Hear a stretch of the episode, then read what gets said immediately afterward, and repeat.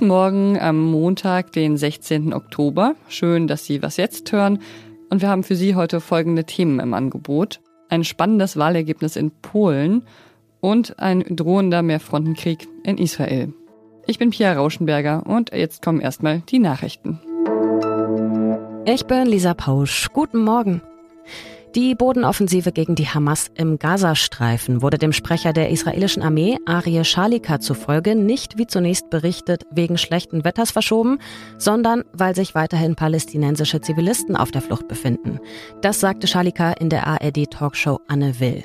Gleichzeitig greift die israelische Luftwaffe den Gazastreifen laut eigenen Angaben aggressiv an, um Bedrohungen am Boden und in der Luft zu zerstören und das Gebiet für eine, so wörtlich, möglichst effektive Operation vorzubereiten vorzubereiten. Bei israelischen Vergeltungsschlägen wurden nach Angaben der Hamas mehr als 2600 Menschen getötet und rund 10.000 verletzt. 155 Menschen befinden sich laut israelischer Armee noch als Geiseln der Hamas im Gazastreifen, unter ihnen auch acht Deutsche. Die Bundesregierung hat weiterhin keinen direkten Kontakt zu ihnen. Der Palästinenserpräsident Mahmoud Abbas hat sich in einem Telefonat mit dem venezolanischen Staatschef Nicolás Maduro von der Hamas distanziert und alle Beteiligten dazu aufgerufen, Gefangene freizulassen. US-Präsident Joe Biden hat sich trotz Krieg für eine Zwei-Staaten-Lösung ausgesprochen. Zwar müsse die Hamas zerstört werden, doch wäre es ein Fehler, wenn Israel den Gazastreifen besetzen würde. Der Iran hat Israel bei einer Bodenoffensive mit einer Ausweitung des Krieges gedroht. Redaktionsschluss für diesen Podcast ist 5 Uhr. Die Menschen in Polen haben gestern teilweise lange gewartet, um ihre Stimme bei der Parlamentswahl abgeben zu können. Die Wahlbeteiligung war hoch, denn viele Polinnen und Polen sehen die Wahl als wichtigste Wahl seit 1989. Es war klar, dass es knapp werden würde, aber das Ergebnis kam dann doch überraschend. Die Regierungspartei Recht und Gerechtigkeit, die Peace-Partei, liegt zwar vorn, aber es reicht nicht für die absolute Mehrheit. Die drei Oppositionsparteien kommen zusammen auf mehr Stimmen als die nationalkonservative Peace. Interessant. Wir analysieren das vorläufige Wahlergebnis besser mal mit Jörg Lau. Er ist außenpolitischer Koordinator bei der Zeit. Hallo Jörg. Hallo Pia. Für wen ist diese Wahl eigentlich ein Erfolg? Die ist ganz klar ein Erfolg für Donald Tusk, den Oppositionsführer, der ein Bündnis von liberalen Parteien verschiedenster Provenienz zusammengebaut hat und mit diesen Parteien ähm, eine klare parlamentarische Mehrheit eingefahren hat. Das ist also durchaus ein, ein großer Erfolg für den Oppositionsführer, der hier gegen die regierende Partei mit ihrem ganzen Machtapparat angehen musste.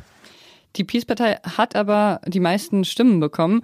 Kann sie denn noch versuchen, eine Regierungskoalition zu schmieden? Wird sie da Erfolg haben?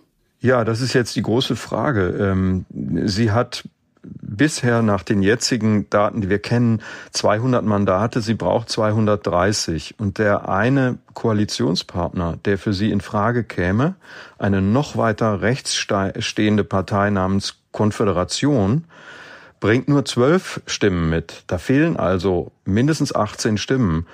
Und die müsste die Peace irgendwoher abwerben. Und äh, das ist sehr schwer vorstellbar im Moment. Also kriegt sie vielleicht einen Regierungsauftrag, weil sie eben die stärkste Partei ist. Aber woher sie dann die Mehrheit beschaffen soll für eine Regierungskoalition, das ist im Moment nicht absehbar.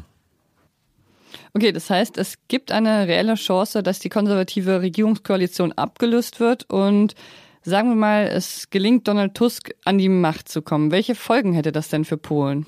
Oh, das hätte enorme Folgen, denn äh, diese Peace-Partei, die hat die gesamten Institutionen des Staates mit ihren eigenen Leuten besetzt und sich im, im Grunde unter den Nagel gerissen. Das ist der Rundfunk, das ist die Justiz, das sind die Sicherheitsapparate.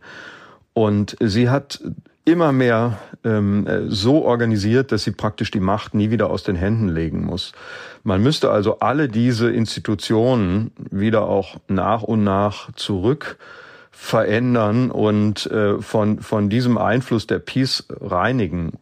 Und es wäre eine, eine sehr viel europafreundlichere und auch auf Deutschland partnerschaftlich orientierte Partei, die dort dann regieren würde oder eine Koalition von Parteien. Das wäre eine deutliche Stimmungsverbesserung in Europa.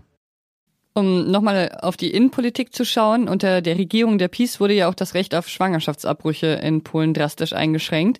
Zum Beispiel dürfen selbst Föten, die gar nicht lebensfähig werden, nicht abgetrieben werden. Und einige Frauen sind sogar an den Folgen dieser Regel gestorben. Könnte sich das jetzt auch wieder ändern? Ja, das ist eines der Versprechen dieser liberalen Koalition, dass sie ein Recht auf Schwangerschaftsabbrüche bis zum zwölften Monat äh, gesetzlich verankern will und dass sie auch diese extreme Gesetzgebung zurücknehmen will. Es wird sehr interessant sein, zu sehen, wenn wir genaue Daten über die Wählerwanderungen haben und über die Beteiligung der Frauen an dieser Wahl, wie stark dieses Motiv, dass man da eine Veränderung haben will, vielleicht war für diesen Sieg von Donald Tusk. Wir werden weiter darüber berichten. Danke dir erstmal bis hierhin, Jörg. Sehr gerne, Pia. Und sonst so? Ich stelle jetzt mal eine gewagte These auf. In etwa der Hälfte der deutschen Haushalte steht ein Kochbuch von Otto Lengi. Beweisen Sie mir erstmal das Gegenteil. Aber ich denke auch mal, dass die wenigsten der BesitzerInnen schon alle Rezepte ausprobiert haben. Und deshalb empfehle ich Ihnen jetzt hier eins meiner Lieblingsrezepte aus dem Jerusalem-Kochbuch, das, laut meiner Privatempirie, bisher die meisten Menschen überblättert haben. Perlgraupenrisotto mit Feta-Kümmel-Marinade. Das Risotto ist warm und cremig, wie ein gutes Risotto eben sein sollte. Aber durch die Marinade bekommt dieses Risotto so einen sehr speziellen, etwas herben Konter. Und der tut dem Ganzen ziemlich gut. Und mir hilft Kochen ja immer, um die schweren Nachrichten zu verdauen, die wir hier so Tag ein, Tag aus verkünden. Vielleicht ist das bei Ihnen ja auch so. Und für alle, die das Jerusalem-Kochbuch noch nicht im Regal haben, gibt's auch einen Link zum Rezept in den Shownotes.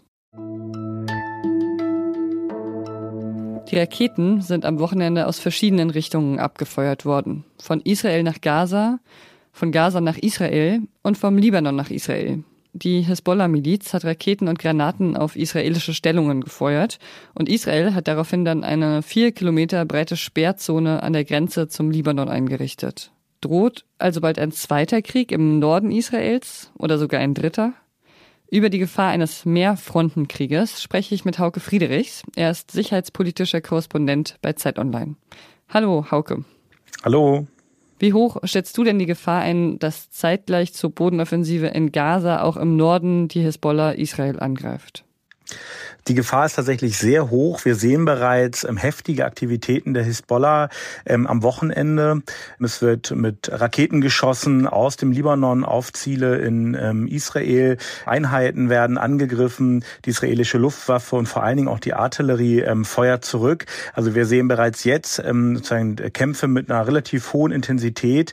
Israel hat im Hisbollah bereits gedroht mit einem Krieg. Das wären dann schon zwei Fronten und es können natürlich auch noch weitere hinzukommen kommen, wenn wir uns die Lage im Westjordanland ähm, ansehen oder auch am Freitag äh, in Jordanien. Aus Syrien äh, flogen bereits ebenfalls Raketen. Also da ist das Risiko wirklich hoch. 2006 gab es den letzten großen Krieg zwischen Israel und dem Libanon.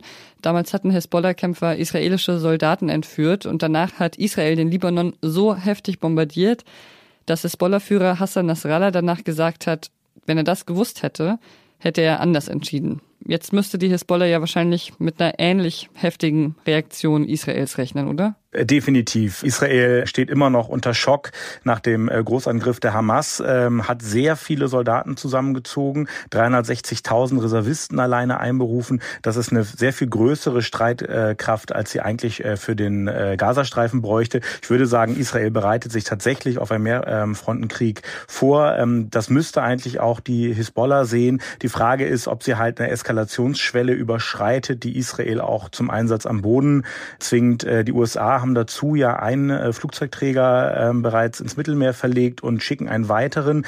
Ähm, dazu jede Menge Kriegsschiffe und auch die Amerikaner drohen sozusagen weiteren Mächten in der Region, sich nicht in den Konflikt einzumischen. Also auch da könnte noch mal eine weitere Eskalation kommen, aber ich bin sicher, dass die ähm, Hisbollah-Führung äh, auch das im Blick hat. Inwiefern verfolgen denn die Hamas und die Hisbollah dasselbe Ziel in Bezug auf Israel? Guter Zusatz in Bezug auf Israel, denn eigentlich verfolgen die beiden ja unterschiedliche Strömungen des Islam. Äh, die Hisbollah ist schiitisch, äh, die Hamas radikal sunnitisch. Äh, in Pakistan kann man sehen, wozu dieser Gegensatz führen kann. Da greifen sich nämlich Terrorgruppen aus den beiden Lagern an, sprengen gegenseitig Moscheen in die Luft. Hisbollah und ähm, Hamas eint der gemeinsame Feind im Israel und der gemeinsame Freund Iran. Beide kriegen Hilfe von den iranischen Revolutionsgarden und arbeiten sagen so zusammen, dass sie sich sich gegenseitig durchaus unterstützen, wenn Israel jeweils gegen den anderen ähm, vorgeht. Danke dir, Hauke, für deinen erneuten Einsatz hier. Sehr gerne. Tschüss. Und das war's von uns für heute früh. Sie erreichen uns mit Fragen und Feedback unter wasjetzt.zeit.de. Ansonsten bleibt mir nur noch zu sagen, danke fürs Zuhören, auch an Montagen mit teilweise schlechten Nachrichten. Ich bin Pia Rauschenberger. Machen Sie's gut. Und damit Sie nicht lange suchen müssen und weil ich ein Herz für Service-Journalismus habe, auf Seite 109 finden Sie das Graupenrisotto.